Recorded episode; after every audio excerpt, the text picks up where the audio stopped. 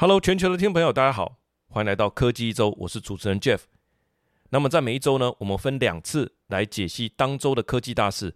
不论你在全球的哪一个角落，哈，我们一起来关心科技世界每天都在发生的这些大事。从里面呢，我们来看看究竟发生了什么，还有它的 CEO 具体来说说了什么，有什么我们值得注意的地方。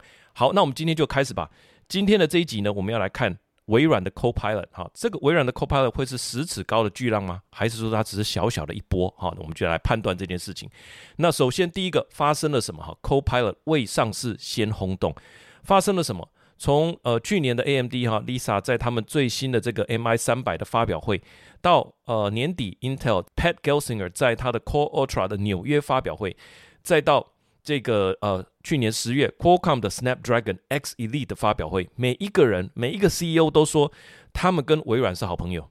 每一家公司都在讲说，他们的晶片最具体的应用就是微软的 Copilot 哦。光这一点你就知道，微软这一次的浪应该不小。好像一个人说啊，这个谁谁谁也是我好好朋友；另外一个人说，那个谁谁谁也是我的好朋友。大家都说某某人是他的好朋友，哇，这个人可能又会运动。呃，又会读书，好，那个又会做必报，好，大家的风云人物就对了。我从这边三个这个简报看起来，我觉得，诶，为什么每一个每一家都是找微软，每一家都是找微软人来站台？哈，那我们具体来看一下微软的这个 Copilot 到底是什么样的一个功能？哈，还有在这次 CES 里面，他们所展出的一个特色，这个特色是什么呢？就是说他们的这个平常微软的这个键盘上面不是会有一个这个好像他们的这个 Window 对不对？现在就把那个东西。改成 Copilot 叫做 Copilot Companion，哇，那等于说你一键就可以启动哎，哦，所以它是一个标志性的。你可以想想，从有电脑以来，它的这个 Windows 不管你常不常用了，我自己是不太常用，按下去，哎，它就会调出跳出它的这个界面哈，包含它的 App 啦，包含呃它给你的建议哈，它的一些过去你比较常用的档案等等。哦，那我是没有太常用这个东西，但无论如何，这个是微软的键盘啊。好，微软决定上面要放什么。那微软接下来就把这个东西移掉了，那等于说放进 Copilot Companion。过去它是一个 Window，等于说它个呃电脑它是一个视窗，你可以透过这个视窗去进行不同的操作哈。它一个又一个的 Window，把这个 Window 关掉，把这个 Window 开起来，把这个 Window 最小化。那今天呢，这个很大的一个改变就是说，Copilot 它会跟你一起啊，那就是你的这个助理助理的这个驾驶嘛哈，那它会跟你一起来进行这些任务，所以它是一个 Copilot Companion。直接一键启动哈，那其中它要搭配的是什么？不只是按下去，按下去要有功能嘛哈，按下去它是搭配一个 Copilot 的语义索引，它就是能够理解啊，它的可能跳出一个小小的视窗还是 Window，但是它是 Copilot，它来了解你要跟它讲什么。那之前在呃 Windows 它本来就有一个 Cortana，它的语音搜寻的这件事情哈，就是语音辨识这件事情，这个本来过去他们就有这样的技术了了哈。当然现在又导进了这个 AI，那你按下这个按键以后，你直接是用讲的哦，你不见得用打的哦。所以我认为它是一个很大的改变，按下去以后用讲了，也不用在那边 Hey Google，Hey Siri，Hey 什么都不用了，直接按下去哈。以前是叫做 Hey Cortana，那现在直接按下去，嘣嘣，好，你就可以开始讲了。那这个语义索引搭配这一颗，那最主要的功能是要干嘛呢？能够帮助你找到要找的档案。我觉得这个是里面我看完所有的影片里面，我觉得最重要的。因为我们平常是在花太多时间在找档案的啊，好像放在那个资料夹，有时候又什么，哎，放在大拇哥，那大拇哥要拔掉了，那有新的档案、旧的档案，然后彼此覆盖哦，非常的麻烦。光是找档案这一点哦，找到档案一切好说哈。那 Copilot 的语义索引就像是一个。您个人和公司数据的精密地图什么意思呢？它不是到网络上，它当然可以到网络上去找东西哈。那你要去让它去 Web Search，这个可以，这个就是目前呃这个 Open AI 的这个范围。但是今天在讲的是企业内以及你这套这台电脑上面的档案。好，那我们通常嗯比较呃做的比较在行、比较老手的人，通常他的档案名称哈都有固定的格式，因为它很好找。那一般人呢？我们可能就是哎随便取一个名字哈，那久了你就会找不到了。这个东西其实必须是公司里面完全整合的一个类似资料库的一个概念哈。等于你的电脑，你还有在公司的系统里面，你能够看到哪些权限，这个也都必须一次设定哈。那他这边微软的官方网页上所指的例子是说，当使用者询问给我三月的销售报表，哇。这个时候，这个档案不可能刚好叫做三月销售报表啊，你可能取一个叫做 March Sales Report，哇，找不到。哦，那就很麻烦。变成说，你按下这个按键，如果没有语义搜寻的功能，其实它呃没有办法真正去找到你要的档案，那变得更麻烦了。还是自己开档案比较快了。它不会仅仅只是单纯的查找档名或内部的文件，好找这些单词是不是完全符合，还是包含不是那样。它可以理解说这个是销售报表，因为他知道你的职位嘛。刚刚所说的这个电脑。跟公司内部的呃这些系统是整合在一起，所以他知道说啊，Jeff 是一个国国际业务。当他讲三月的销售报表，指的是他本人负责的区域。好，那比方说是印度，比方说是俄罗斯，好，比方说是美国。三月的销售报表，那是二零二四年的三月吗？还没发生嘛，所以是二零二三年的三月。我想知道去年啊的三月我是做的怎么样？那销售报表就是由这个业务部门的 Jeff 所用 Excel 制作的，他的理解是这样，然后他才去找。所以他用这种概念理解呢，可以确定使用者的目的地到底是什么，帮你找到要的内容。所以他能够听懂你在说什么，并且在公司的这个知识的系统里面找到你所要的档案。光是这一点，我认为可以帮人类省下非常多的功夫哈。其他包含说生成文字啦哈，把 A 应用程式的生成到 B，就是说 Excel 可以贴去 Word，贴的漂漂亮亮，或者 Word 它可以帮你生成，诶，你 Word 打了一段文字对不对？然后你按说，请帮我生成一张表来表达，哦，马上它就很漂亮的做帮你做出一张表。那或者是说从 Word 变成 PowerPoint 呢？还是你有 PowerPoint，请他帮你生成讲稿？这个我觉得就比较可以预期。这个本来，呃，就是在 Open AI 或者说谷歌的那个，呃。它的这个 Gemini 哈的这个 AI 系统，其实它都有多模的能力啊。其实这个就是说，从图片变文字变表格，这个是属于 AI 可以预期的范围。这个我们就不多谈了。光是刚刚说，在公司的这个知识体系以及符合公司职责权限的这个体系里面，能够找到对应的档案，我觉得这一点其实就已经功德无量了。它会让你真正想要去按那个，实在是最快的方式。哈，好，那我们来看一下第二点，CEO。Satya 他说了什么？这是在二零二三年十月份的这个 Ignite 的会议上面他所说的。我们来看一下，他是这样说的：We are taking a very broad lens to deeply understand the impact of Copilot on both creativity and productivity, and the results are pretty striking. With Copilot, we're able to complete tasks much faster, and that has a real cascading effect on work and workflow everywhere. 我就截取这一段，我认为是最关键的。这边要我们回复呃记忆一下，就是说在二零二三年的这个一二月的时候，呃，AI 开始受到大家瞩目的时候，在那个时间点，他们在二零二三年的三月啊就已经宣布了有这个 Copilot，并且呢。哦，他从二零二三年的三月的时候就决定说，诶，他大概的战略是怎么样哈？那他做了一件事情，就是在几个月的研发之后，他在二零二三年的十一月一号，面向一些企业用户，这个是邀请制的哦，就是你想要他也没有了，他要邀请你啊，你就可以加入他们。那你要签一个保密协定，这个保密协定就是说，你不能告诉外界你在使用啊的这个心得是什么，或者你截取画面这些全部都不行。但是有很多企业已经在使用了哈，那。他在使用的过程，当然，诶，微微软就持续的跟大家互动嘛。我们来看一下他这段话的意思，我觉得讲的不错哈。他说：“We are taking a very broad lens to deeply understand。”他是一个先求广嘛，哈，再求精，所以他一开始是 take a broad lens。好，那我们后面会解释他这个商业英语的应用。Take a broad lens to deeply understand the impact of Copilot on both creativity and productivity。所以它有两个面向哦，很重要。第一个是说。这个 Copilot 有没有办法帮助大家去做一些创意的发想？比方说，先给草稿也好啦，或者你帮我生成一个图片也好啦，这个叫做 creativity。另外，能够快速的找到档案，或者说在档案呃在 App 之间快速的切换，把 A 贴来 B，把 B 贴去 C 哈，这个就叫做 productivity。所以他看的是说对这两个方向的影响。后来的。呃，几个月的实验结果下来哈，其实它是非常的正面的，是 very positive 哈，very striking。The results are pretty striking。他说，大家能够更快速的完成任务，那这件事情。就是说，速度缩短这件事情就有一个什么瀑布式的效应，叫做 cascading effect on work and workflow everywhere。所以，当你能够更快速的完成这些任务的时候，呃，我想工作的效率会增加，哈，那个会议的效率也会增加，生产力会得到提升，哈，这个是 CEO 他所说的。那我们有什么值得注意的地方？是我们第三点了，真正的战场，这个 Copilot 的战场是在呃商用。为什么呢？因为从这个二零二三年的三月啊，他开始宣布说他们会有这个 Copilot 之后，他们经过几个月的研发，在十一月开始，他们的战略其实就是说，我们先做企业版的这种啊封闭测试。啊，或者说半开放测试，企业呢可以来使用他们的软体。那测试的公司签署签署这个保密协定，也就是说，当初他们在呃这个。AI 开始变得热门之后，他们就已经设定了这个战略哈，这个就是主战场的辨认。什么主战场？就是 B to B。为什么呢？因为其实微软包含它的这个 Office 啦、Windows 哈，其实它还是非常赚钱的。那当然，你说家用市场当然也是哈，你就是走去呃光华商场买电脑，然后都说你要不要加这个 Office？那个只是占了其中一部分，企业还是绝大多数都在使用 Office，这个是他们的金鸡母啊。但是企业也牵涉到了所谓的隐私啦、企业的治安呐、营运的风险啊。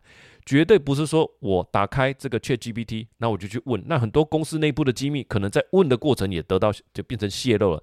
所以这个有隐私的问题、企业治安的问题、营运风险的问题，哈，这些都是要注意。等于说，我们不能把我们的资讯放到网络上去询问，或者请他代为帮我们检呃检查，或者是请他帮我们代为生成。我们必须在企业的封闭体系里面去做。所以他从第一天。在二零二三年的这个企业战略的设定，其实就已经设定要做 B to B 了。那在二零二三年的十一月啊，开放这些企业的伙伴的测试，那看起来是相当的满意了哈。那所以呃，这个重点就是说，你如果去光华商场去看这些呃店员哈，你去问他说，那现在这个 Copilot 到底可以干嘛？多这个按键到底可以干嘛？他大概没有办法跟你说出太多的细节啊，因为他们也还没有得到最新的版的 Sales Kit，这些都还在封闭测试。他现在变成说，你按这一个，啊，跟我直接打，呃，这个 ChatGPT 直接问的有什么不一样？当然不一样，它是在一个企业环境里面去做的，OK，它不是到网络上去问的。啊，这个是两个最大的不同哈。进军所有的企业，我想现在已经紧锣密鼓了哈。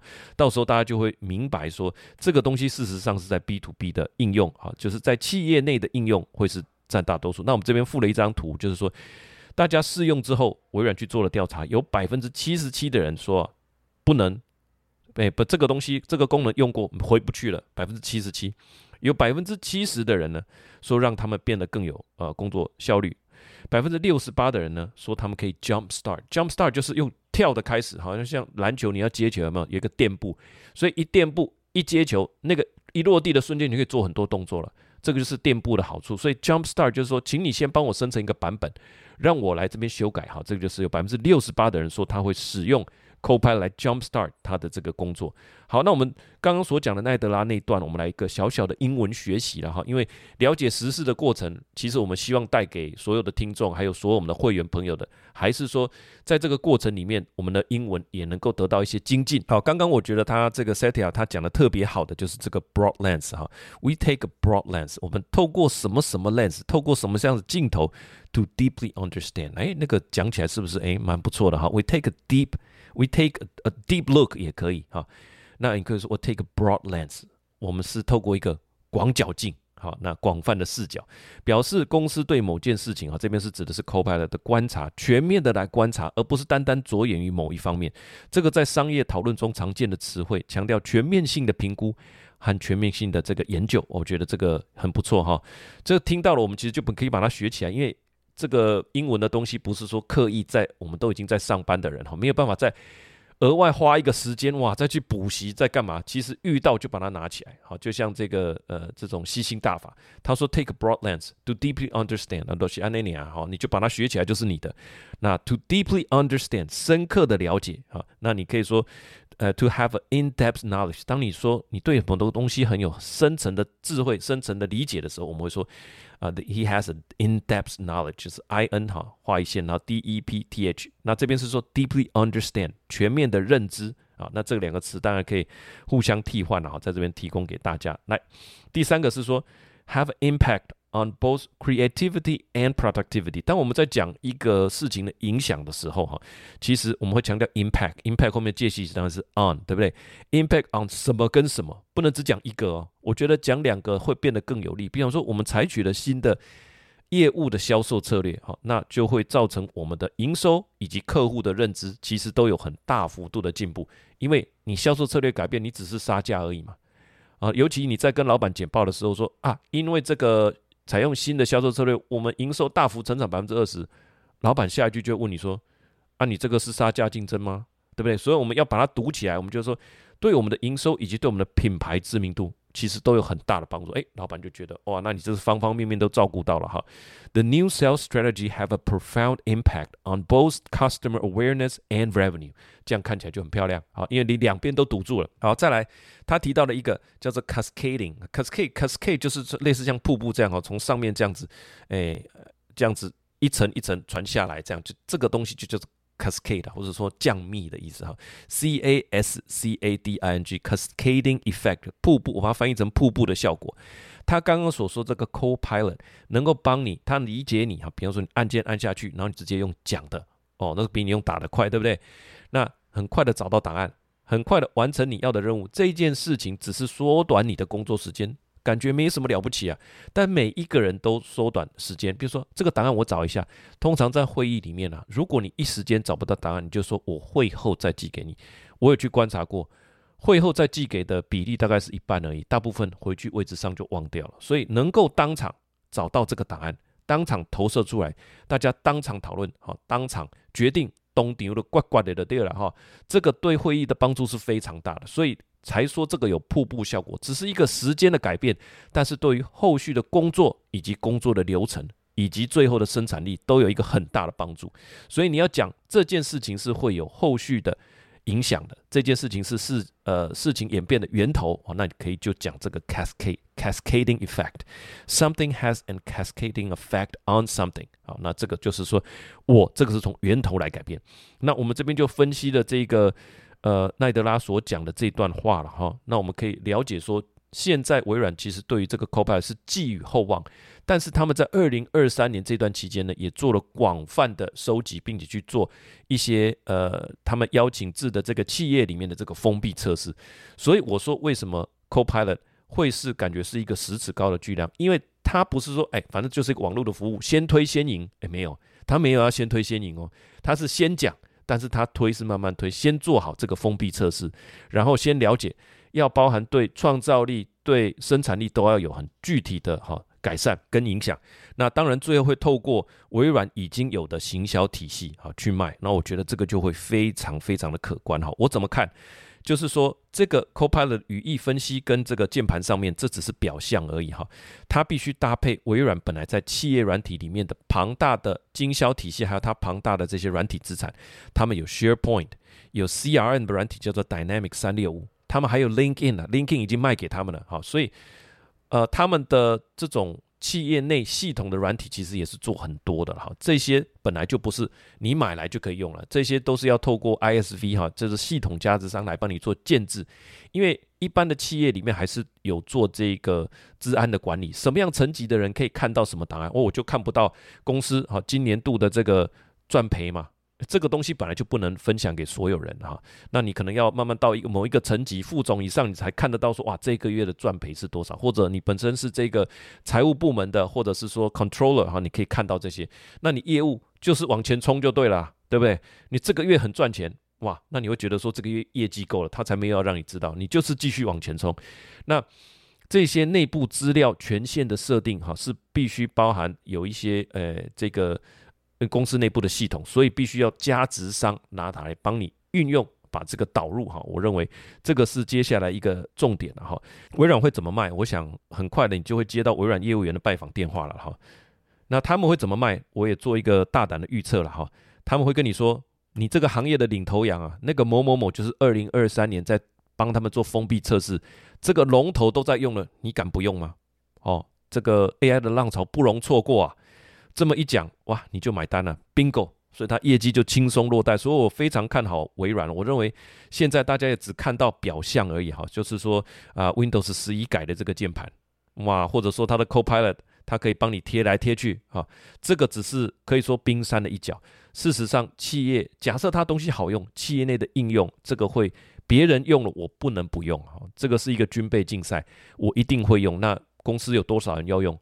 呃，就它是算人头的嘛，好像是三十美金一个月的样子，那这个算起来不得了啊！哈，等于说另外一个类似 Office 的金鸡母了。那我觉得这个跟让我联想到很久以前，呃，企业都在推这个什么 ISO 九零零二啊，后来有风行这个 ERP 啊，企业资源规划 CRM 哈，客户关系管理，后来还有所谓的商业智慧 Business Unit，大概每几年就会流行一次这个。那这一次我更加的看好。因为过去不管是什么资料，都要花很多的时间去做人工的除错啦、整理啦、串接，搞了一年半载。说实话，真的都还没有上线。那既然 AI 是比较有智慧的，那我认为 AI 智慧的导入这件事情，也本身会是缩短流程的哈。它应该会比之前的那些大流行都还要再更加的有进步。那我看好谁？我看好台湾的在做这个软体价值的上市贵公司哈。这个大家可以自己去收集。那我认为这一块微软的浪潮，还有企业内啊这些 PC 的应用，是不是一定要有这颗键盘？不一定。那这个服务其实你就算我猜了，按原来的 Windows 应该搞不好也是可以哈，只是说这种服务啊，它是按人头来收的，这个对微软的营收，我认为应该会呃有蛮大的一个帮助了哈。好，那第二则关键大事帮大家选择的就是这个赫兹租车跟特斯拉之间的诶恩怨情仇，也不要到恩怨情仇了，恩怨情仇就是一般这个网红他会下的标题，我们没有要那么耸动，但这确实是一个关键的大事。诶，发生了什么事哈？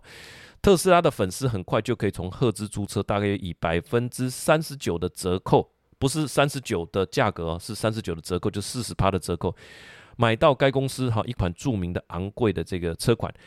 该租赁公司就是这个赫兹呢，它在二手车的销售页面上列出了几台啊，六百零七台已经被被租用过了这个特斯拉的汽车。那有些 model 是像这个 Model 三 S 啦，那这些车的价格从二零二一年的年款的 Model 三哈到这个。两万一千五百五十七元到二零二二年车款的 Model Y，呃，四万八百八十六元美元不等，喂，也就是多少？哎，两万两万块才六十几万呐，那这个四万也才一百二十一百二十万哦。这个他的二手车他拿出来卖啊，他的已经租用过的车这个拿出来卖，那为什么他要拿出来卖呢？因为他在呃周四的一份监管文件里面表示哈，他在计划在二零二四年出售总共两万辆的这个电动车。特斯拉的电动车，因为他要逐步停止哈这一部分租赁车队转换为电动车的计划，他本来就是要把呃他的租赁车从瓦斯车转成电动车嘛。那现在这个计划哈，他现在把它暂停了。他要买，接下来他说买瓦斯车，理由其中之一哈，等下后面会讲理由。理由是说这些维护这些车辆所需要的维修成本哈是很高的啦。好，那等一下会跟你讲为什么会很高。那只是这件事情其实对特斯拉它本身的故事是有影响的哈。另外我们看到的就是说，随着越来越多的这个电动车进入呃市场哈，它这个二手车车车的车数当然也会慢慢变得变来越多哈。那特斯拉汽车本身的价格也变得越来越便宜，所以有更多的二手车进入市场。那再加上它本来新车的价格也在下跌哈，所以这个本身就会让呃整体的 EV 的价格。啊，持续的往下探。那二零一七到二零一九之间，二手特斯拉 Model 三的汽车的价格哈，已经跌至三万美元以下了。就是你要买一台 Model 三，那刚刚的 Model 三是两万一千哈，现在这个是二手车，就是你撇开赫兹租车、赫兹租车以外的哈，那个二手车的市场是三万美元以下哈。这个是到二零一九年其实就已经降了。那现在呢？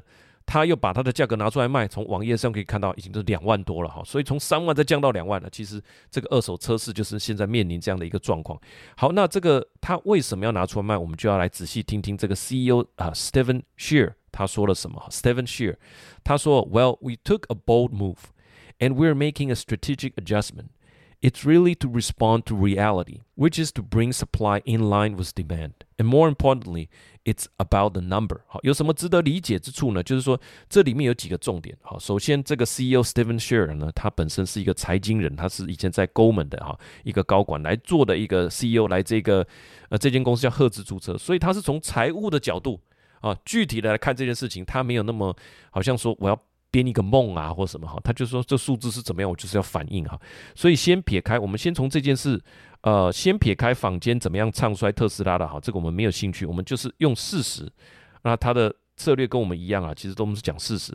先撇开坊间唱衰特斯拉所有种种分析，我们先看看赫兹租车他的 CEO 他是怎么说的。好，那我觉得这边很重要，我们每一篇的国际新闻一定都会带到这一个 CEO 他是怎么看的。我们不需要再经过二手、三手，然后再加上个人的这些很多意见跟想法，我们先听听 CEO 怎么说哈，再来判断也不迟。他。整理的，我们整理了几个重点了哈。第一个就是维修跟维修费，好这件事情，呃，在电动车上会为什么会特别高呢？哈，因为我们有查到资料，就是说它甚至在某一些电动车的车款必须限制这个车子的扭力，因为车子可能爆冲太快，哈，某些人租车他是要干嘛？他是要想要尝鲜，好像大家都买电动车啊，我们不太习惯，我们先去试试看，先去租，那。呃，可能也还不习惯嘛，因为刚上路嘛，那租了也很兴奋吧，好，那你就租了这个特斯拉，结果就怎么样爆冲了，因为它的这种引擎的操作方式，它不是引擎，它是马达，哈，所以它几乎是可以说无段变速这样，你踩下去它就冲出去了，对不对？那引呃一般换挡的会先从哎，然后先从一档，那二档、三档，所以它有一个起步，所以那个起步的曲线是不一样的，所以往前冲，哎，我尤其。假设到国外租车，路也不熟，机场也不熟，你连从停车场开出去怎么开你都不太会啊。那在那个状况底下哈，全家坐在里面，那你这个荧幕啊，什么按键操作也不熟，你对引擎的啊这个马达的这种动力输出也不熟，路也不熟，哇，嘣，然后这个那个车灯就坏了哈。所以这个维修一直是赫兹的一个痛点，尤其是在这个特斯拉上面，指的是这件事情是大家不习惯，不是说这个车管怎么样不好。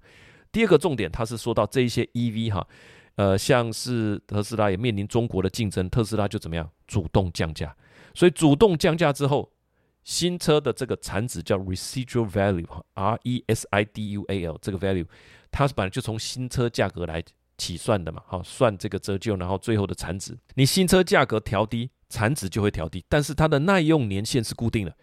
那现在问题就来了，呃，赫兹租车它是当初是之前买的。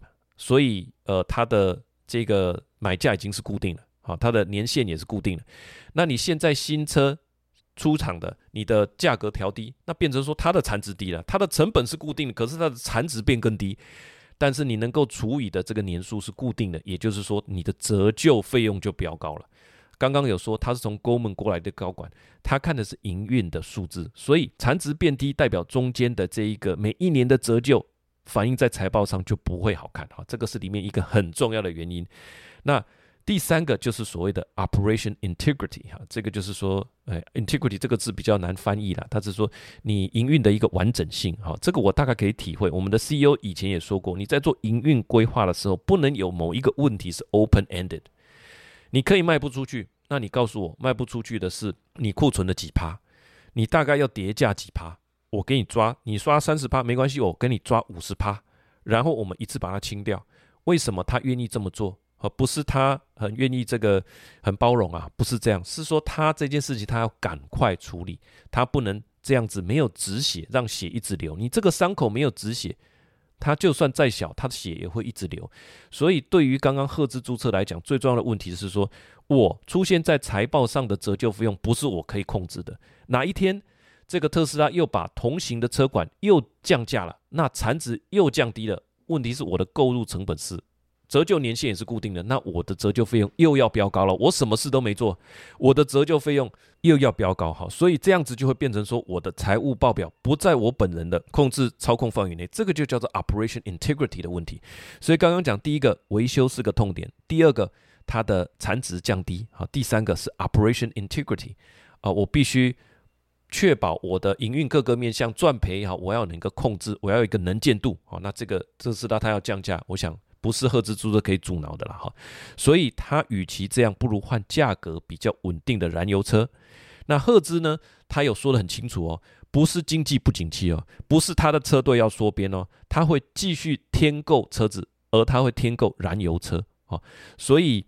主要来讲起来，就是说，企业在采用、在考虑事情的时候，其实跟呃消费者是不一样。我们只想尝鲜嘛，我们有自我标榜啊，我要觉得我要开特斯拉，我比较环保等等。但是企业他在看的是一些营运的数字，好，那他有提到。就是说，当初他会大量的采购这个赫兹的租车呢，其实是因为他认为会有很多的人要来尝鲜。那后来的确是有人来尝鲜，所以他才有维修的那个问题嘛。但是这个人并没有变得非常多，可能说一百个人现在来，并不是说一面倒的，我全部都要开嗯。很多人还是说我还是开熟悉的好了啊，那就去租这个这个电呃这个燃油车。所以他是说他 We may have been ahead of ourselves，就是他太早领先太多。太早来打造这种电动车的车队，好，这个也是 CEO 说的。好，那我们来看一下鹦鹉学习的重点哈。呃，我想它里面特别提到几个都是我们平常可以用的。We take a bold move 哈，尤其你在面对董事或者是在面对投资人的时候，我们采取一个大胆的措施，bold move 啊。西方媒体是可以接受你先采取哈，先发制人，他是可以接受的啊。他说 We take a bold move，强调公司的决断力啊，这是一种积极的表达方式。然后呢，你做任何的不管库存调整、售价调整，你不要让人家觉得你是怎么样 responsive。你是必须好像说被市场牵着走，最好你是说这是一个 strategic adjustment，什么策略的调，什么的调整都是一个策略的调整，不要让人家觉得说你是被迫的调整，好像说因应市场变化，那个当然因应市场变化，至少呃后知后觉，这个也是对的啦，哈，不要说不知不觉，但是最好的是说我领先市场，我先做一个 strategic move，这个在董事里面也是都是很高评价的，哈，你就是说我的这个 this is a strategic adjustment，那。另外一个词就是说 respond 哈，respond to reality，我们来应对啊这个这个事实。那如果我刚刚所说的，你说这是一个 strategic move 也好，我们的 respond to reality，这些都是正面的语词。我们要面对事实，呃，不要这个充耳不闻哈。呃，做做库存调整的时候，其实有各种说法，对不对哈？我们这边学一个东西，就是 bring supply in line with demand，in line with 就是跟什么比较协调一致，哈，保持一致，因为。有时候你要谈库存也好啦，你降低明年的销售预估也好，其实很容易被在场的与会者解释成负面的啊，你是不是卖不出去？你是不是这个野心不够？哦，你是不是太保守了啊？其实你不是，你是怎么样 face reality，或者是 respond to reality，还有 bring supply in line with demand。我们是根据市场啊，那我们来调整我们的备货啊，其实是很健康的，这是一个 strategic adjustment。所以即使是说砍库存也好。降低销售预估也好，这几个词你讲出来，其实大家会觉得说，嗯，哇，这家伙不错哈，又又主动，然后又有策略，然后又把这个工序弄得平衡，好，那这个当场其实我们要透过语言来避免一些负面的解读了哈。最后，这 it's all about numbers 哈，那个当然对财务部门的人开，你就是要讲说 it's all about numbers，对不对？那你对这种嗯，对行销啦，对业务啊，你可以说 it's all about customer satisfaction，你可以说 "It's all about user journey"，这个就看当场的群众是什么哈，就说这个就是为了什么哈，"It's all about" 什么怎么这样。好，这个方式就是说，呃，我觉得从这个赫兹注册它主动的调整以及说明的过程里面，呃，你可以看到说，一个企业它在采用电动车里面的一些思维，那同时它也根据事实来去做主动的调整哈，觉得这是商业上我们可以学到的东西。好，那最后我怎么看呢？其实特斯拉的股票一直以来都是有非常多引人注目的故事，好，它包含自驾车，对不对？它的 Level Four，其实现在没有人是 Level Four，现在只有宾士它是做到好像 Level Three，啊，在德国现在正在进行测试，开放道路的测试。好，第二个还有租赁公司的大量购车，好像说租赁公司就是要以它为车队，啊，这些它的故事不缺了，不缺故事，每一次都造成股价的上涨，还有。呃，我记得去年也有一个大量收集用路人资料，用以训练他们自家晶片 Dojo 好的这一个故事，然后他可以说 AI 啊，这是 AI 它的 AI 故事嘛，它的自驾车的故事，或者说它的租赁大量购车的故事，变成一个车队啊，那这些都造成了股价这个嗯呃持续上涨，好，那就是高低起伏。做他们的股票真的是要心脏比较大颗，但是呢，它的自驾车 AI 的负责人叫做 Andre。Caparsi 他已经离职了哈，他跑去 Open AI。另外一个 Dojo 的晶片研发大将是一个印度人叫 Ganesh，那也去职了。所以看起来就是说自驾车的这一条路挑战不小哈。这个是虽然他很早喊出来，但是呃也经过不少波折了哈。那我觉得呃特别让我有感觉的就是说 B to C 跟 B to B 的这个关心的重点不一样哈。消费者更在乎感觉、外形、环保。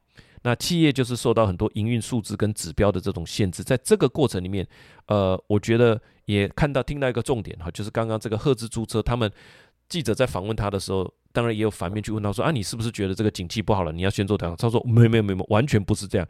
他说不管是商务活动的出差租车、家庭旅游租车，或者国外的游客到美国之后的租车。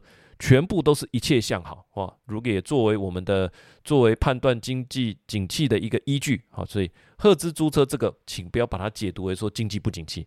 单纯是从营业数字上面来做一个考量哈。事实上，二零二四看起来从赫兹租车也可以作为一个经济活动的指标，事实上是蛮不错。那我们这边就附了两张图，是这个 Andre c a p a r t h y 跟这个 Ganesh 的这个相片。以上呢，呃，很快的帮大家整理了本周礼拜一、礼拜二哈这两个这个比较关键的大事。那在星期三早上八点跟大家呃。空中相会，那以后我们就是星期三早上八点啊，固定在这边，以及星期五早上八点，我们一个礼拜两次的时间，把当周的啊，不要看上周的，直接看当周的科技大事，我们在这边做一个分享、整理跟解读。好，希望大家喜欢。那喜欢这个节目，我们就下个礼拜见了，拜拜。